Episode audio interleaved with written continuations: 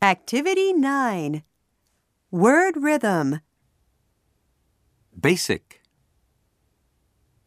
Today's game is called Word Rhythm.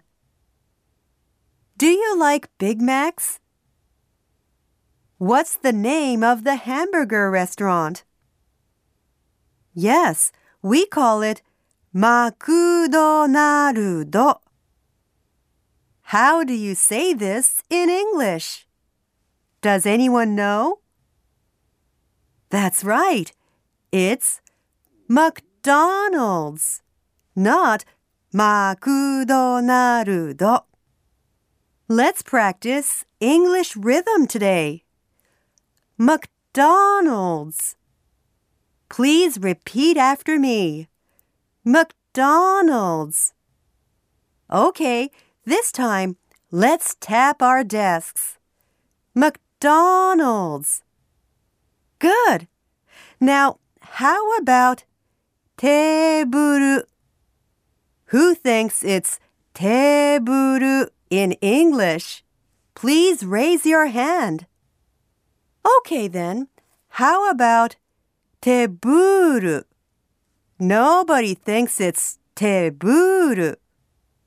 Okay, how about teburu? Is teburu okay?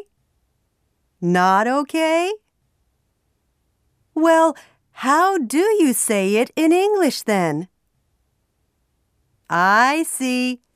Table. Please repeat after me. Table. Let's practice a similar rhythm in English. Please tap your desks. Repeat after me. Classroom. Handsome. Doctor. Mountain. Window. Great! Now let's jump. Classroom. Handsome.